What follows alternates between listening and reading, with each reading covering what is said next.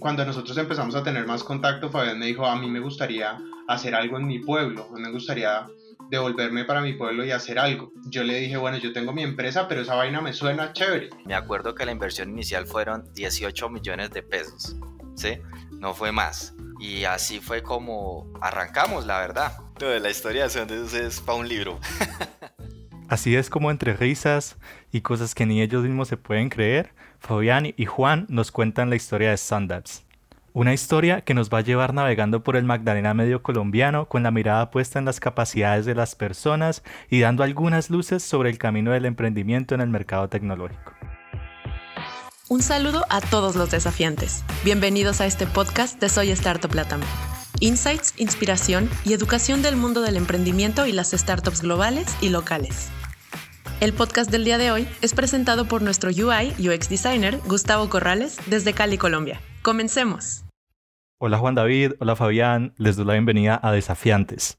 Y para todas las personas que nos escuchan en América Latina, quiero contarles que Fabián viene de Puerto Salgar, que es un pequeño pueblo en Cundinamarca, y Juan David viene de Bogotá, que es la capital de Colombia. Así que para conocerlos un poco más, me gustaría preguntarles a ustedes cómo recuerdan su niñez y que nos hablen un poco de ustedes, como qué hacen aparte de tirar código o qué les gusta. Empecemos contigo, Juan. Súper, sí, te cuento un poquito. Pues básicamente, desde, desde bien chiquito, creo que lo que siempre tuve una afinidad por la tecnología y siempre soñé con hacer empresa. Hace poquito hacía como una recapitulación de, todo lo que había hecho, todos mis sueños y siempre he soñado en grande, pues desde chiquito empecé a trabajar muy, muy pequeño, como a los 15 años eso es bien, bien curioso de mi historia. Salía del colegio y me iba a trabajar y ahí fue donde me metí en todo el tema en el mundo del software. Eh, entonces nada, creo que siempre es como buscar ayudar a la gente de mi lado y, y, soñar en grande. Eso creo que es lo más importante. Es que lo más importante es soñar en grande. Bueno, ahora pasemos contigo, Fabián. Cuéntanos un poco más de ti. Fabián Leones, pues ahorita a los 32 años, pues no se parece nada a la versión de, cuando estaba en el colegio, pero pues en el colegio era... Nada, yo nací en un pueblo, Puerto Salgar, Cundinamarca, ahí al lado de la Dorada Caldas. Llegué aquí a Bogotá a estudiar sistemas y sistemas creo que sí es la carrera ideal para mí porque yo soy una persona que me encanta aprender cosas nuevas todo el tiempo. Me encanta leer, me encanta solucionar problemas y creo que si yo hubiera tenido, estuviera en otra industria donde siempre hiciera lo mismo a toda hora, me hubiera aburrido hace rato. Entonces a mí me encanta ese tema de, enfrentarme a la incertidumbre constantemente, de resolver problemas. Creo que una de las cosas más comunes entre la gente techie es que le encanta aprender o que le encanta todo el tiempo estar desafiándose, aprendiendo cosas y no estar como, no estar como quieto, porque eso nos aburre mucho. En eso me identifico bastante con ustedes. Cuando hablan de su niñez me parece como bien chévere porque dicen que, por ejemplo, mencionaste que, te, que empezaste a trabajar desde muy temprano. Fabián también mencionaste que te encantaban, digamos, todo esto de solucionar problemas. ¿Cómo recuerdan ustedes su niñez y qué es como lo que más les gustó de ella? Sí, algo que yo recuerdo mucho de mi niñez era desde muy chiquito querer accionar las cosas. Entonces, como, como digamos, muchos emprendedores que de chiquitos inventaba un negocio y hacía algo y cambiaba y arrancaba una cosa en el colegio. Entonces yo recuerdo mucho esa parte de mi infancia donde era muy, muy curioso y entonces me gustaba hacer negocios y a veces entonces vendía una cosa, compraba otra, entonces siempre había como una inquietud de hacer cosas y de, y de, tomar acciones. Eh, y eso, como te contaba un poquito, ya a los 15 años, cuando tuve la oportunidad de que un familiar me dijo, véngase a trabajar en esto de software, yo dije, me, me, encanta, me parece muy chévere. En esa época, obviamente, no era tan, no era tan emocionante como lo soy. Lo que hice fue comprarme un libro y empezar a, a programar en un lenguaje que es súper viejo. Y empecé a entender un poquito y dije, pues el, el, efecto que pueden tener estas cosas en una empresa, en cualquier cosa, es, es muy grande. Y eso, pues obviamente, hace ya como 15 años más o menos. Genial. Fabián, contigo, yo quería saber y estaba como muy curioso. Desde antes, de hecho, tenía esta pregunta preparada y es que estoy investigando y Puerto Salgar pues no tiene universidades, no había un internet tan fuerte, no era rápido. Tú pues eh, incluso en un vídeo me encontré que se iba a la luz y por lo tanto pues no hay una cultura de internet tan fuerte, ¿no? No hay una cultura que como tan techy de estar como que investigando todo el tiempo. Eh, porque un muchacho de Puerto Salgar le interesó la ingeniería de sistemas. O sea, no, es que no te pueda interesar, pero es algo como no común, ¿no? Sí, bueno, yo te voy a contar ahí, mi niñez así rápidamente. Bueno, yo soy un muchacho de pueblo, ¿no? Antes yo me crié fue en un pueblo. O sea, yo no nací con, con una cuenta de Facebook ni con un teléfono en la mano. Yo soy de la generación del 88, o sea, creía que es la mejor de todas. Porque yo nací en una intersección ¿sí? Hasta apenas estaba empezando el mundo como a adoptar el tema de la tecnología 10 años después, ¿no? Eh, yo nací jugando Jermis ahí con los de la cuadra, ¿sí? Yo iba a Charcas, al río, aprendí a nadar, fue en el río, eh, y efectivamente Puerto Salgar, sabemos que Colombia es está compuesto más o menos como de 1101 municipios y todos son una radiografía copiada del otro, ¿cierto? O sea, ya el sopla el viento y se va la luz. Y si no se va la luz, se va el agua. Y Puerto Salgar tiene una particularidad que lo hace diferente de muchos otros pueblos y es que ahí queda el CACOM 1, el combate, el Comando Aéreo de Combate número 1 de Colombia. Ahí queda eh, la base de Palanqueros. Entonces, efectivamente, todos los muchachos que nace, o sea, que nacemos allá, que nacimos, siempre nacemos pensando, o ¿qué quiere ser cuando sea grande? Entonces decían, o policía, o militar, o suboficial, o oficial de la Fuerza Aérea. Esa era como su gran aspiración, ¿sí? Y de hecho, a mí también mis papás y mis abuelos me querían meter esa carrera por los ojos. sí, solo que yo sí no quise. Sí. Y bueno, y aquí entre nos, pues mi, mi primer carrera no fue de ingeniería de sistemas, fue diseño gráfico. Yo estuve un semestre de diseño gráfico y me cambié porque pues era muy malo dibujando. dibujo técnico y dibujo artístico malo. o sea, pasé, pero con ayuda de otro amigo. Yo dije, yo quiero que este loco me lleve hasta el décimo semestre. No. Entonces ahí pasé a estudiar sistemas en la católica. Genial. ¿Y, y qué hay de ti, Juan? ¿Tú o sea, ¿cómo te veías cuando... ¿Cómo te veías como grande? Bueno, a mí, como, como tuve esta influencia de los computadores desde chiquito, siempre me mentalicé en, en, trabajar y, y, estar metido en la industria del software. Pero cuando tuve que elegir ya como mi carrera en ese momento, eh, decidí estudiar ingeniería industrial porque decía que el gran impacto de esto es poder tener una empresa de desarrollo de software y no necesariamente solo, solo ser un desarrollador. Esa fue mi mentalidad y por eso estudié ingeniería industrial. No, no me gradué, pero empecé.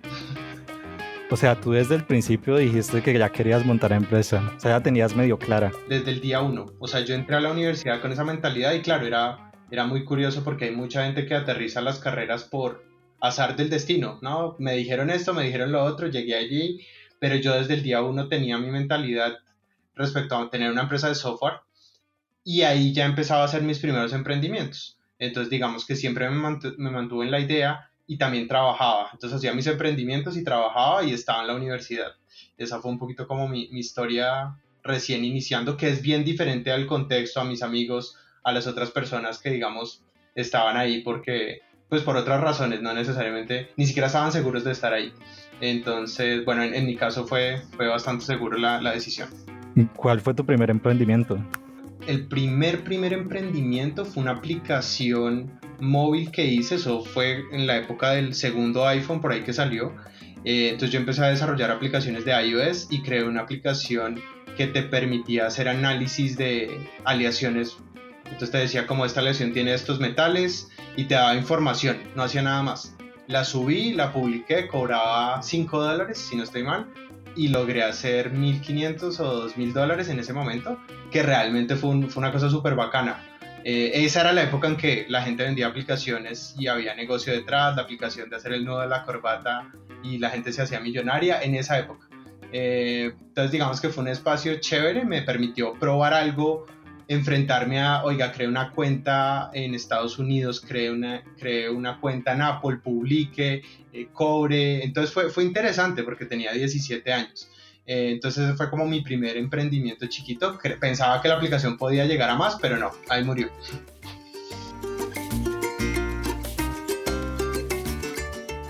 Está genial. ¿Y qué es, Fabián? ¿Tú tuviste algún emprendimiento cuando estabas más pequeño? ¿O, digamos, te veías a ti mismo como un empresario? ¿O eso, digamos, nunca pasó por tu cabeza? Yo realmente mi primer trabajo lo vine a conseguir fue cuando me gradué de la universidad como ingeniero de sistemas. Yo, yo de chino no trabajé. Eh, era juicioso estudiando y en lo que hacía, ¿no? De pronto me recuerdo de niño, me leí que el libro Padre Rico, Padre, Padre Pobre. Ese como que me metió ese mindset ahí de, de la importancia del dinero y la educación financiera. Luego me acuerdo que me leí luego el otro libro cuando estaba en el colegio, El cuadrante del dinero. Y entonces ahí sí fue cuando yo establecí como un pad. Dije, bueno, yo voy a ser autoempleado, empleado, empresario y mi siguiente fase, inversionista. Creo que muy poca gente tiene como eso tan claro. O sea, muy poca gente desde pequeño se empieza a decir como, yo quiero ser empleado, después autoempleado, empresario, inversionista. Eso está genial. ¿Y cómo se conocieron ustedes? O sea, es como, no sé, ¿en qué, en qué contexto fue que se conocieron? Bueno, yo estaba desarrollando una aplicación móvil y entonces empecé a buscar desarrolladores Android. Yo en ese momento ya había formado mi primera, mi segunda empresa y, y era una, una, empresa bien pequeña, éramos dos o tres personas, eh, obviamente yo hacía de todo y entonces yo estaba programando la versión de iOS y necesitaba ayuda en la versión de Android, entonces empecé a googlear en internet, a buscar gente y por ahí, por una persona que me refirió, me dijo, este man es bueno y seguro no le va a cobrar tan caro. Entonces yo me acuerdo que hablé con Fabián y entonces yo tenía en mi cabeza que tenía un budget de pagar hasta 15 millones de pesos por la aplicación. Y entonces Fabián me dijo, no, de una, yo le ayudo con eso y le cobro un millón seiscientos. Y yo le dije, de una, ¿qué hay que hacer? Hágale. y entonces ahí nos conocimos, eh, empecé yo a ir a su casa, y ahí empezamos a compartir ideas. Y en una de esas, eh, digamos, sale la idea de crear Sonos. Bueno, pero para ahondar más ahí en esa historia, la verdad es que yo, yo había venido a trabajar de Medellín como desarrollador Android y estaba trabajando en una empresa ahí en, al frente del Cosmos 100, en Bogotá. Antes había un Burger King ahí al frente. Yo trabajaba ahí como, full, como desarrollador web, ¿cierto? Y entonces este loco, jódame y jódame que le ayudara a solucionar problemas y al almuerzo me esperaba en el Burger King y yo salía, iba, almorzaba allá y mientras estaba almorzando, este loco gastaba el almuerzo, yo le ayudaba a solucionar problemas. Ahí de, haga esto así, ponga esto acá, esto es mejor así. Yo le iba haciéndole como el code review ahí y, y lo ayudaba. O sea, ustedes me están diciendo que prácticamente la relación de los co-founders nació del de, Burger King y, la, comida gratis. Sí, digamos, sí, yo, o sea, yo, yo le, él, me buscaba las horas del almuerzo en ese Burger King, nos veíamos y ahí traía problemas de código y yo se los ayudaba a solucionar. Después fue que me, ya me pasó la aplicación de Android, ya veníamos acá a la casa, yo le ayudaba, el loco venía desde su casa hasta aquí, hasta mi casa y era muy, muy, éramos muy comprometidos, la verdad. O sea, yo tenía mi trabajo, él tenía su empresa y, creo que desde el primer momento nos entendimos muy bien, la verdad. Pudimos trabajar juntos. Sí, hay, hay una cosa solo para agregar. Cuando yo, todo mi trabajo de programación, digamos, para mí yo no, no era tan bueno programando, hacía que funcionara y funcionaba pero claro, Fabián le metía ese, ese toque más sofisticado a las soluciones y demás. Yo siempre fui programador de a la fuerza y funcionaba. Y, y la cosa caminaba, pero empecé, digamos, a, a, compartir con Fabián ya toda su experiencia y todo para crear soluciones más sofisticadas. Y ese quiero preguntarles cómo surge la idea de, de empezar a una compañía de software juntos. O sea, ¿por qué desarrollar software en Puerto Salgar? ¿Y por qué las ganas de buscar la inconformidad? Porque, pues como ya nos dijiste, Fabián, vos tenías un trabajo bien pago, estabas en Bogotá, tranquilo, chileando, llegabas de Medellín. O sea, ¿por qué las ganas de dejar todo eso y decir como, ve, vamos a montar una empresa? Ahí básicamente Fabián, cuando nosotros empezamos a tener más contacto, Fabián me dijo, a mí me gustaría hacer algo en mi pueblo, me gustaría devolverme para mi pueblo y hacer algo. Yo le dije, bueno, yo tengo mi empresa, pero esa vaina me suena chévere. Entonces nos sentamos un día en la mesa y como empiezan todas las startups, eh, teníamos otro socio, nos sentamos los tres y dijimos, listo, hágale, entonces usted tanto por ciento, tanto por ciento, tanto por ciento, mm, más o menos necesitamos como 20 millones para, para arrancar la empresa, eso era comprar computadores básicamente. Y entonces yo, digamos que hicimos la matemática y yo dije de una, hagámosle, entonces cada quien pone su inversión y arrancamos. Pero claro, al inicio la idea de entrenar a gente en Puerto Salgar, sobre todo para mí, pues era medio rara y remota. Y al inicio yo no le tenía mucha fe. Yo dije, listo, ponemos la plata y vemos ahí, ahí qué pasa. Uno, uno en ese momento piensa que por una inversión de esas algo va a pasar después, ¿no? Como que mágicamente las cosas van a funcionar.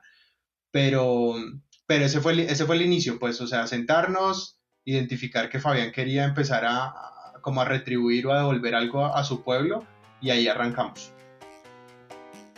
La idea de crear empresa, ya para complementar la, la, historia de Juan David, es que yo ya llevaba trabajando como, o sea, yo estaba trabajando ya en Global como CTO en, en, otra startup, Shopping Mall, luego como sitio en otra startup llamada Pixel Mapper. Y ya después de estar trabajando así en varias empresas fue que sí me empezó a rondar la cabeza, en la cabeza esta idea como de crear empresa, de crear lo mío, de ya no trabajar para lo de alguien más, sino lo mío. Y, esa, esa idea se, me, se empezó a crecer, a crecer hasta que ya me hacía sentirme incómodo haciendo el trabajo en la empresa donde estaba, me hacía sentir incómodo. Igual yo siempre seguía ayudando a Juan David con, con freelance, ¿no? Entonces yo me acuerdo que efectivamente yo le conté la idea, él le gustó y me acuerdo que nos, nos vimos una vez eh, Juan David, eh, Diego Apolinar, que es el, él es del pueblo mío también, yo estudié con él en el colegio y todo. Eh, nos reunimos en un apartamento de una tía de él, ¿sí? Allá en, en el mismo conjunto donde él, donde él estaba, y estaba vacío el apartamento y ahí trajo unas sillas y ahí le hicimos todo el mapa. Me acuerdo que la inversión inicial fueron 18 millones de pesos, ¿sí? No fue más. Diego tuvo un porcentaje, Juan David tuvo otro y yo tuve otro ahí. Y así fue como arrancamos, la verdad. Todavía tengo el Excel por ahí donde está eso. Ese Excel debe ser como histórico. ¿Y quién, quién es Diego? Creo que las personas eh, que nos están escuchando en este momento, pues ya conocen un poquito de quién es Fabián y quién es Juan, pero quién es Diego, quién es este tercer co-founder que aparece. Diego, Diego Apolinar es un amigo mío, yo lo quiero mucho, es un gran muchacho. él, ahorita trabaja en Globan, es un buen desarrollador Android. De hecho, yo se lo presenté a él, a Juan David, sacó más de una vez de apuros a, también a Juan David, nos ayudó un montón en la empresa. Eh, Diego estudió conmigo en el colegio, en el, Fab, allá en la base, yo lo conocí ahí. Yo iba a jugar a la, casa de él. Era, el único loco en el pueblo que tenía dos expos y un cable de 15 metros para jugar Halo. Entonces, el loco, él le encantaban los videojuegos. Todavía le encantan, y el anime, y el manga y todo eso. Entonces, eh, pero era muy pilo. Fue becado y todo. Trabajamos con él, empezamos trabajando con él, y en un punto bifurcamos. Él, él tomó otro camino, nosotros otro pero y compramos sus acciones. Pero todavía hoy en día tenemos una amistad chévere con Diego. Eso está, eso está genial. Bueno, em, ya pasando mucho más a cómo se desarrolla la historia, que se repartieron, digamos, las acciones y todo esto. ¿Cómo fue el momento en el que llegan a Puerto Salgar? ¿Qué fue lo primero que hicieron cuando llegaron ahí? Cuando arrancamos en Puerto Salgar, lo que, lo que empezamos a hacer fue buscar personas que nos pudieran a, ayudar. Entonces Fabián tenía algunos conocidos, familiares, y entonces buscamos una persona, el, el primer empleado, entonces lo contratamos y le dijimos, mire, su, su, único objetivo acá es ayudarnos a conseguir personas, las vamos a entrenar, no importa si están desde cero, de hecho Fabián fue y se reunió con, con un colegio donde él había estudiado y dijo, bueno, ¿cuáles son los estudiantes más destacados para que les empiece a, enseñar? y así arrancamos, buscando personas que quisieran aprender y con un empleado que nos ayudaba pues a, a traerlos. Entonces básicamente lo que hacíamos era darles un bono para que fueran a fueran y, empezaran a aprender. Entonces habían personas que ya, ya habían estudiado en la universidad y habían personas que recién salían del colegio. Entonces digamos que era, era un mix bien interesante. Eso es muy inspirador. Y es que, no sé, creo que poca gente sabe esto, pero ustedes entrenaron a todo el equipo core de desarrollo, ¿cierto? Pues el colegio, el colegio donde yo estudié la Policarpa, precisamente la mamá de Diego era la rectora. Entonces con ella conseguimos ese primer grupito de 10 muchachos ahí. Me acuerdo que hicimos una reunión ahí en el Hotel Chicala y ahí compartimos como, como la visión que teníamos. Y sí, lo primero fue conseguir una oficina eh, barata, eso ya los arriendos son baratos, comprar computadores comprar todo el tema de los muebles, las sillas, eh, y conseguir a esa persona. Yo, no, yo, o sea, todavía yo tenía mi trabajo, yo todavía no, no había renunciado, ¿sí? Cuando hicimos eso. Entonces eh, conseguimos una persona clave en la cual pudiéramos confiar y se, se convirtió en nuestro primer empleado. Anderson se llama. Todavía está allá en Salgar. Y creo que esa es una de las cosas más especiales porque mucha gente habla de que en las startups el equipo con el que empiezas es muy importante y de que tiene que ser el equipo más talentoso que puedas y por eso digamos las empresas de tecnología se pelean y se roban el talento unas a otras, pero pues ustedes decidieron crearlo. O sea, porque digamos, en vez de ir a buscar gente recién graduada de la universidad eh, y tomarlos como interns, ¿por qué buscar gente de colegio y decirle, ve, eh, ¿te interesa programar? Vení, te enseño. Bueno, la verdad, el que puso el mapa, eh, salgar en el mapa para Juan David fui yo. Y sí, claro, sonaba muy loco eso. Porque, mm, bueno, la verdad, yo, yo como, o sea, yo como lo digo, ¿no? Mucha gente cuando tiene sus ahorros, yo ganaba bien cuando estaba, cuando estaba trabajando acá en Bogotá. Yo, yo alcancé a ahorrar buena plata que digamos otra persona a los 23 años le hubiera sido difícil a alguien más ahorrar. Yo con esa plata muchos me hubieran dicho, ¿y por qué no se compró un carro? ¿Por qué no dio la cuota inicial de un apartamento? Yo no pensaba así. Yo pensaba era siempre como en retribuir a, al pueblo, ¿sí? Y, y, y por, qué la gente le pueblo? Pues porque es que ¿quién más lo iba a hacer?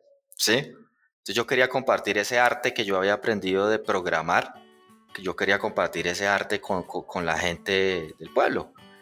Y, y, obviamente, digamos que ese, ese tema de coger gente, entrenar de cero, claro, estamos hablando del 2015 más o menos, o sea, uno allá en el pueblo uno decía que hacer aplicaciones Android y iOS y ellos decían, uy, yo, yo, ¿y eso qué es? Yo pensé que aquí en Colombia no hacíamos aplicaciones iOS y Android, que acá las importábamos, o sea, esa era como la mentalidad ya.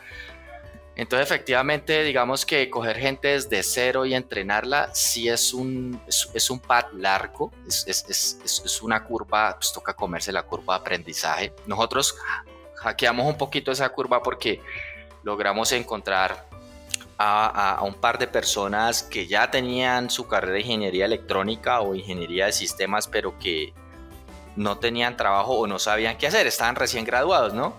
O el que estudió electrónica de pronto no quería hacer trabajo de campo, quería ir a oficina, entonces le sonó mal la idea de aprender a programar. Así fue como empezamos.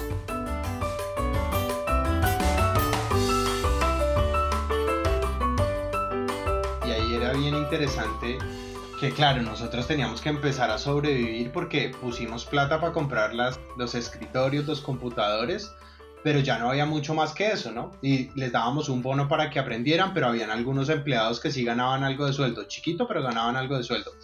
Entonces, yo en ese momento tenía una empresa, eh, mi empresa todavía yo no me había desligado completamente y lo que hice fue empezar a pasar algunos proyectos para que ellos pudieran empezar a resolver. Entonces, siempre teníamos a alguien que sabía más. Nuestro socio, por ejemplo, estaba a cargo de un proyecto grande y ahí los otros iban aprendiendo con proyectos más pequeños. Pero claro, eso pasó de todo. Eh, entregas a no tiempo, eh, cosas que no funcionaban bien y habían clientes que eran relevantes. En ese momento yo había levantado un cliente que era una aplicación de música que había recibido más de 5 millones de dólares en, fondeo y yo estaba haciendo la versión de iOS y nuestro otro socio la versión de Android. Y casi que los primeros meses o los primeros años de, el primer año de esa iteración que hicimos, eh, el salario, lo que, lo que hacían uno o dos, pagaban lo de todos los demás, porque estaban aprendiendo. Entonces era bien chistoso, eso nos pasó hasta dos o tres años después de haber arrancado, y es que cuando conseguimos un, primer cliente y empezamos a, a, trabajar un equipo de cuatro personas, en la empresa habían como 20, pero entonces lo de esas cuatro sostenía las 20. Y claro, y nos dimos cuenta que eso estaba mal, que era ineficiente, que eso no era escalable, demás. Pero bueno, ahí, así arrancamos. Esta es como la parte ideal, ¿no? Es como la parte de, ok, vamos a enseñarle a muchachos, eh, vamos a retribuir, digamos, lo que aprendiste, Fabián, eh, vamos a, no sé, hacer un bien a la comunidad, por así decirlo. Ahora quiero saber como un poquito más de la parte dura, y es porque un negocio es un negocio, ¿no? Y tiene una vida útil, y ustedes invirtieron una plata que se iba quemando con el tiempo. Y como ustedes me decían, tenían que hackear pues la, la curva de aprendizaje porque tenían que empezar a producir. Uno como CEO, ¿qué mentalidad tiene para saber que su negocio, digamos, solamente puede funcionar por seis meses, un año, o que solamente tenés plata para tres meses de operación? O sea, ¿con qué mentalidad estás todo el tiempo para poder no estresarte? Es muy difícil. Creo que acá fue donde Fabián y yo nos empezamos a repartir las cargas, pero claramente es difícil porque cuando uno se mete en este tema, empieza a contratar gente, ya no tienes personas que les pagas un bono, sino que les pagas un salario y empiezas a tener clientes, pierdes clientes. Y claro, nosotros al inicio fue, fue tiempo muy difícil, o sea, muy retador. Yo hace poquito le decía a Fabián que hice los cálculos y durante todo un año yo tuve que pedir plata prestada todos los meses para pagar la nómina, mes por mes. O sea, conseguía plata prestada, pagábamos y resolvíamos, pagábamos y resolvíamos, pero así todo el año. Entonces yo creo que la mentalidad siempre tiene que ser positiva y siempre tiene que ser que el futuro es mejor. Em, si uno no tiene esa, esa mentalidad de que el futuro es mejor, es muy difícil sostenerse. O sea, Fabián y yo también asumimos muchas cosas. Yo al inicio no tenía sueldo, cero me ganaba. Eh, y por mucho tiempo en mis primeros emprendimientos me ganaba muy poquito y creo que nunca, nunca, nunca vi mayor retorno en, en los primeros emprendimientos, solo un carro, que, que, una vez hice un negocio pues de desarrollar un software y me lo pagaron con un carro, eso fue, eso fue antes de, de entrar con Fabián, pero afuera de eso era bastante difícil y, retador, entonces la mentalidad y la capacidad de decir todo va a salir adelante, todo va a funcionar, eh, creo que es fundamental, o sea, sería muy difícil porque es que por lógica, si uno mirara los nuestros números hace cinco años, la cosa no pintaba bien, ¿sí? O sea, nada bien, más bien era un negocio que estábamos sosteniendo por amor. Y ahorita cuando tú dices lo de, ah, se devolvieron al pueblo como a retribuir y todo, hay personas que lo hacen después de que tienen una compañía exitosa, ¿no? Entonces dicen súper exitosos y se devuelven al pueblo a retribuir. Nosotros estábamos retribuyendo, pero estábamos de ahí arrancando también, o sea, no habíamos sido exitosos.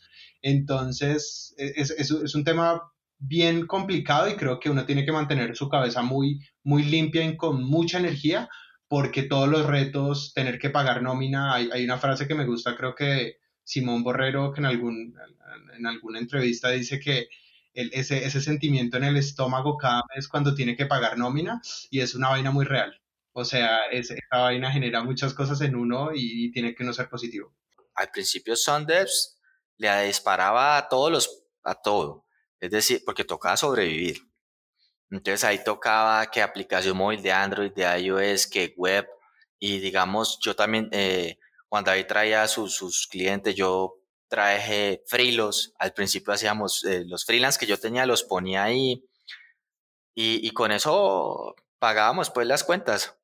Y aprendí a los muchachos. A la final, pues siempre eh, o estaba Juan David, o estaba yo, o estaba Diego detrás del proyecto para sacarlo al otro lado. Pero, y los demás aprendiendo ahí sobre la marcha. Ah, ahí quiero parar. O sea, ¿cómo consiguen el primer cliente en Estados Unidos?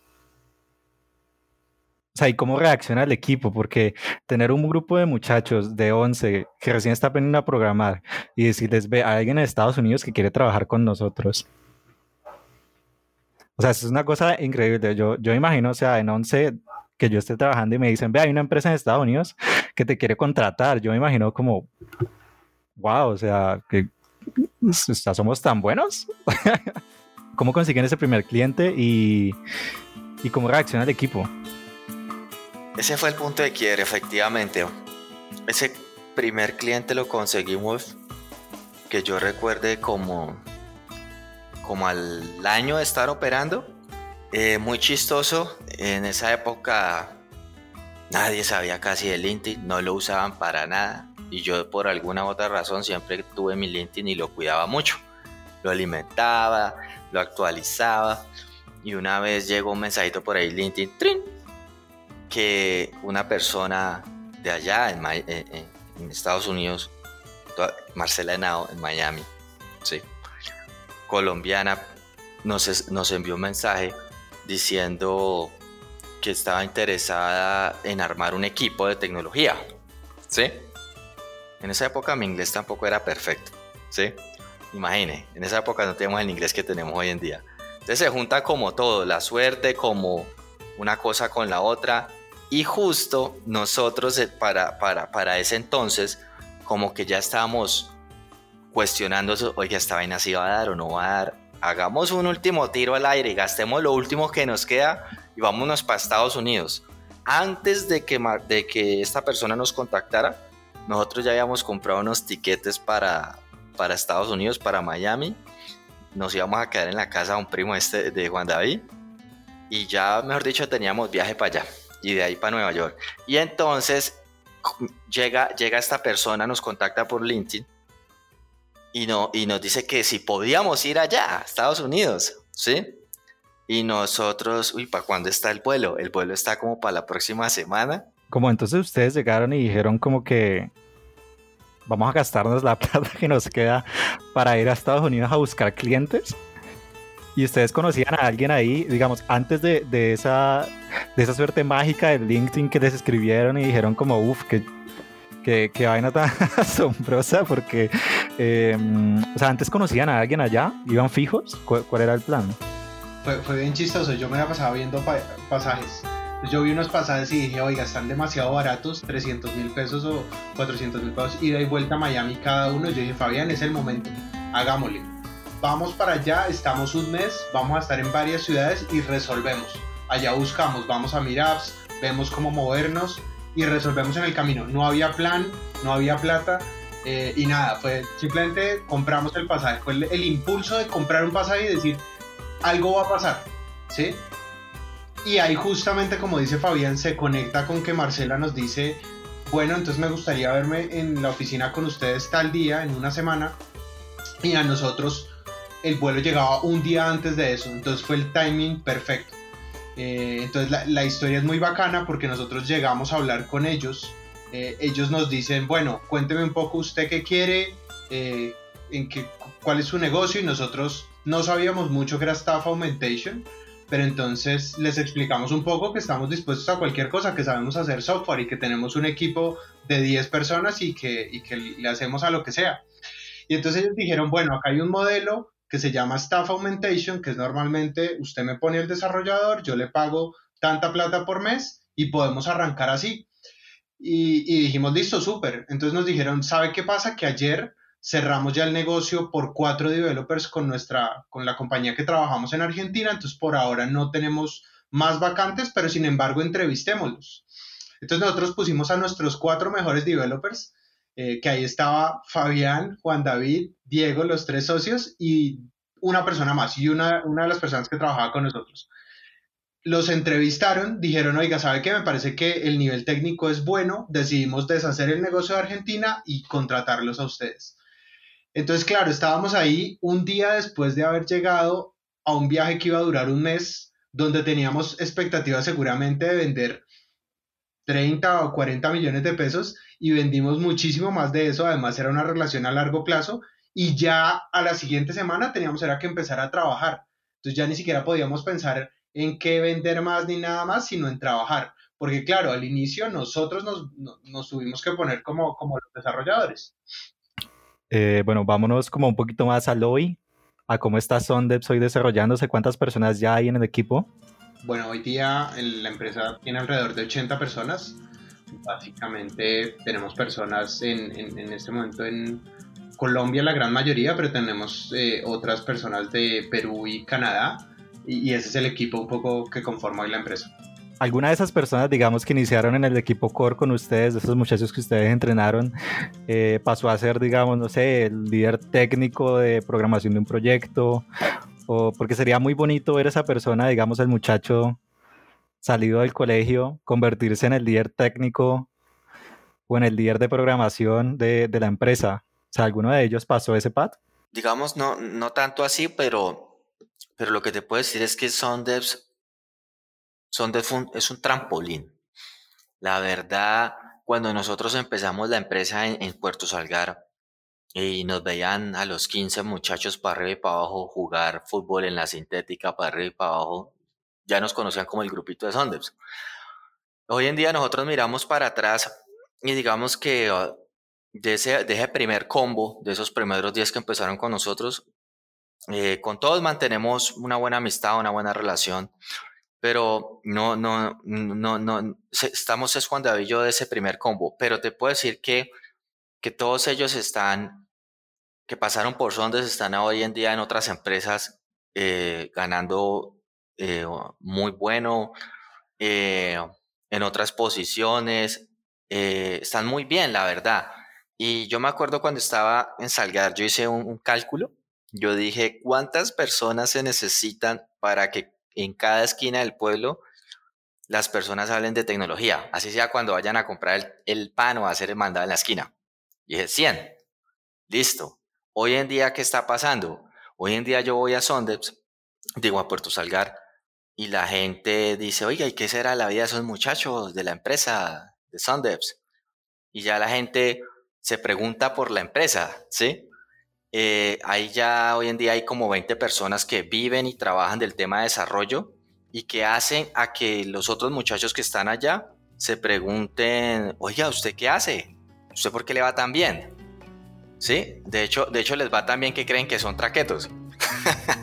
sí, o sea, entonces ahora sí se preguntan, ahora sí se preguntan eh, qué están haciendo, qué tengo que hacer para aprender. Claro, en esa época no había tanta información al respecto como ahora, ni tantas oportunidades, ¿cierto? Ahora hay muchas. Pero entonces lo bonito es ver cómo, cómo esa primera generación vive de eso, gana bueno y también sirve como motivante grande para que más personas en el pueblo también se empiecen a preguntar cómo le hago yo también para aprender. Cuando está, está muy interesante esos que pensaban que eran traquetos. Sí, es que, no sé, supongo que en una sociedad, cuando en una sociedad, digamos, como la latinoamericana, que no está tan acostumbrada al desarrollo, o que no vive el desarrollo, porque no, digamos, en este momento Colombia no vive el desarrollo, ojalá en un futuro lo haga. O sea, cuando empiezan, supongo que a ver los sueldos, es como que, bueno, usted gana tanta plata enfrente del computador todo el día, ¿usted qué hace? usted no solo juega y hace como que, usted no solo juega jueguitos y ve películas ahí, y es como, no, y ahí hay una, una, cosa chévere a tener en cuenta y es también el contexto, ¿no? O sea, en, el, en un contexto de un pueblo, claramente cuando no hay oportunidades y empieza a pasar que todas estas personas empiezan a ser exitosas financieramente y seguramente ganan el doble o el triple de lo que gana el alcalde del pueblo, entonces se vuelve muy interesante y creo que se vuelve muy inspiracional para, para toda la gente. Yo creo que hay un impacto grande que se generó en, el pueblo y que seguramente en los próximos años se, se verá, pues. No, sin duda. O sea, yo pienso que mientras más emprendedores salgan de la región y más startups, digamos, que empezamos, que empezamos a ver, se hacen cada vez más y más famosas o resuenan más en nuestra cabeza, la gente va a empezar a cambiar ese mindset de que acá no se hace software de alto nivel o que no podemos estar que no podemos estar a ese mismo nivel de otros lugares, ¿no? Eso es como muy, muy, muy bonito de pensar, de que sí se puede. Ya pasando como un poco más de las preguntas del público, Guillermo Orozco, que es Innovation Specialist en Philip Morris International, nos está preguntando desde Colombia que cuál es la mejor manera que tienen ustedes para hacer que un producto desde, el principio esté pensando como en esas personas que tienen acceso limitaciones físicas para usar el producto. O sea, yo sé que esta pregunta va un poco más orientada como a la experiencia de usuario, pero ya en una etapa mucho más madura de Sondeps, ¿cómo piensan en esas cosas? Bueno, digamos que nosotros ahorita en Sondeps sí, um, nosotros hemos crecido en, varios aspectos. Digamos, uno, de ellos ahorita estamos implementando la metodología de Strong Product Teams descrita en el libro de Inspire de Marty Kagan. Y literal, para nosotros eso fue como un nuevo, o sea, un nuevo mindset. Y yo de inmediato identifiqué el valor y que esto era lo que necesitábamos en Sondeps para, para seguir creciendo. Con respecto a la pregunta, pues yo creo que como, como todos los productos, ¿no? Hay que, um, hay que probar con, con, el usuario, hay, hay, hay, que, hay que recibir ese feedback, hay que aplicarlo y, y hay que iterar. Realmente no hay como una versión perfecta de un producto. Entonces, eh, lo mejor que uno puede hacer es preguntarle al usuario, validar construir, iterar.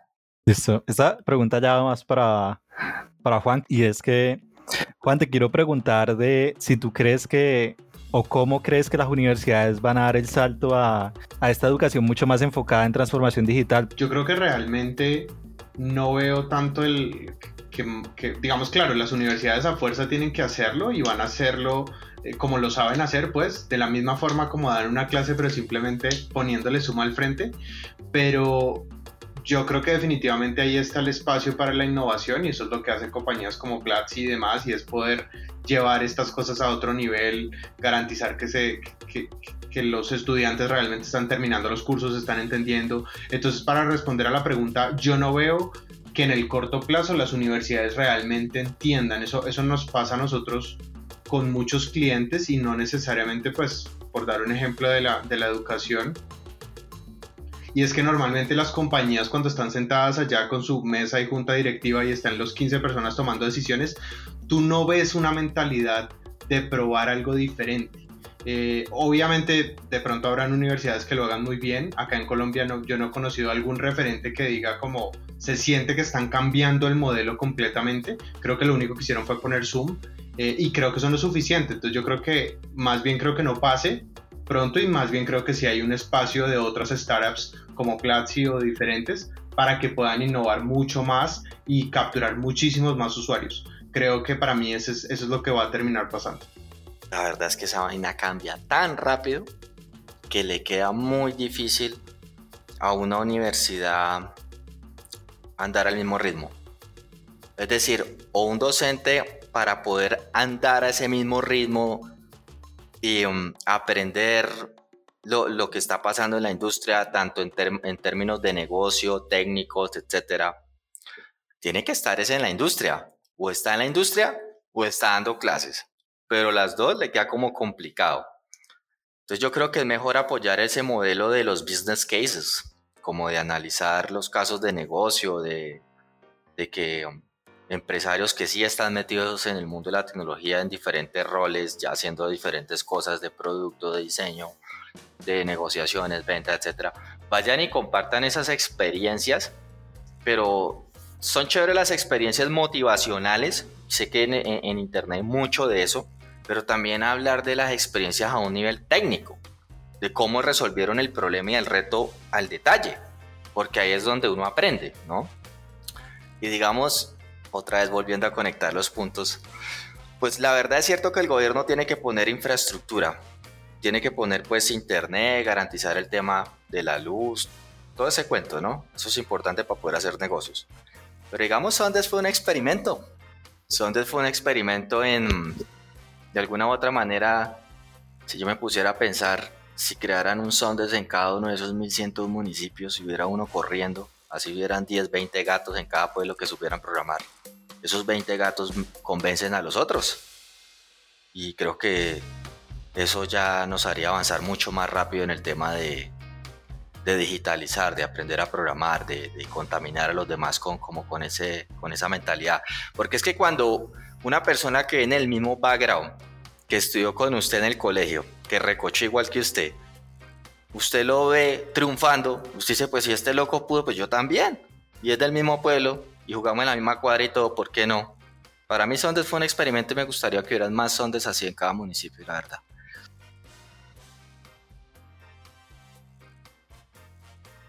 ¿Qué le recomendarían a ustedes a los emprendedores que quieren escalar a otros países? O ustedes se fueron a Estados Unidos, empezaron a buscar clientes. Em, o sea, ¿cómo, ¿cómo hace una persona para decir, por ejemplo, en mi caso, que yo estoy en un pequeño pueblo del Cauca, ¿cómo hago yo para decir que quiero escalar y que yo ya estoy pensando en grande? Yo creo que principalmente está la misma mentalidad, no solo para, para abrir un país, sino la mentalidad de startup y es ejecutar, hacer algo, tomar acciones. Eh, eso fue lo que nosotros hicimos. Nosotros ni entendíamos que era crear una empresa en Estados Unidos, luego crear una empresa en Colombia, luego eh, exportar a 13 países, hoy exportamos a 13 países software. Entonces, todas esas cosas es en la marcha, métase y resuelva. Eh, yo creo que, y es lo mismo que en el emprendimiento, no necesariamente solo para, para, para expandirse, sino métase, itere, cambie, haga algo, pruebe eh, venda, quiebre ese, sí, entonces ese yo creo que para mí es el, consejo más grande, porque si uno lo ve lógicamente, digamos que se sienta a hacer un análisis, los riesgos y todas las cosas van muy en contra, ¿sí? O sea, es más sensato no hacerlo, ¿sí? Ese es como mi, mi, consejo. pero me da miedo ir a esos lugares o me da miedo hacer ese viaje a Miami. Te cuento, yo, yo soy honesto.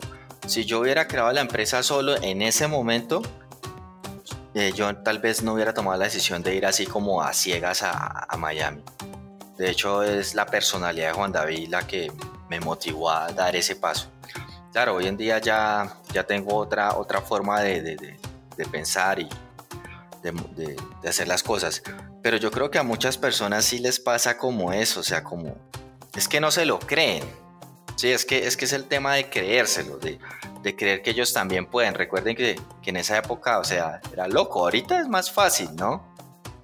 Pero yo creo que, que algo, algo que, yo, que, yo, que yo desperté en mí, por decirlo así, fue el tema de aprender a, inspirar a los demás razón por la cual también escribí la historia de Sundeps ahí en medio, y es el tema de, de, enseñar a los demás que ellos también pueden, que se lo crean, que si él pudo, usted también puede.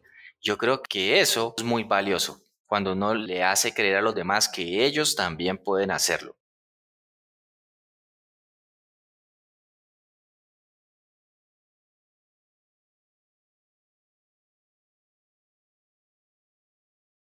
Eso está muy chévere. Tratar de que haya muchos más Sundeps o multiplicarlos. Bueno, y ya como entrando más a, a que existan muchos más Sundeps en más municipios de, de, Colombia y de que empiecen a haber muchas más empresas de desarrollo de software. Quiero que los dos me digan como cuál es el consejo que le dan o sí, el, el apoyo motivacional para que todas estas personas que quieren quedar empresa en esos pueblitos o quieren quedar empresa en su casa, en su garaje, y quieren empezar de pequeño, se desafíen y, y lo hagan. Lo más motivante cuando yo arranqué era poder entender algún problema que alguien me contaba, que alguien me decía, oiga, necesito un software que me ayude a hacer las cuentas, o cuando hacía reportes necesito una columna que me muestre esto, y empezar a agregar valor desde ese momento a alguien, ¿sí? O sea, digamos que traducido a, a, a un pueblo, eh, uno puede pensar que hay mil y un necesidades, cosas que se pueden hacer localmente, que pueden empezar a generar un impacto. Y yo creo que cualquier persona que quiera empezar debería hacerlo por ahí. Hoy, menos mal, hay un montón de buenas herramientas para, para aprender online. Cuando nosotros empezamos, la mayoría estaban en inglés, entonces eso le ponía una, una capa más de dificultad. Pero yo creo que es eso, es buscar retos pequeños, agregar valor en escala chiquita y de ahí arrancar en ese contexto para que uno pueda ir entendiendo cómo la cosa fluye y cómo el, el, sueño se pone más grande. A mí me gusta inspirar a los demás. Yo por eso, yo por eso me, me tomé el tiempo, me tomó como cinco días escribir ese artículo. Cómo creé una empresa de desarrollo de software en mi pueblo natal desde cero con personas que no sabían programar. Y ahí describo completamente la historia de Sondeps, los, los, los diferentes retos que tuvo, las diferentes etapas.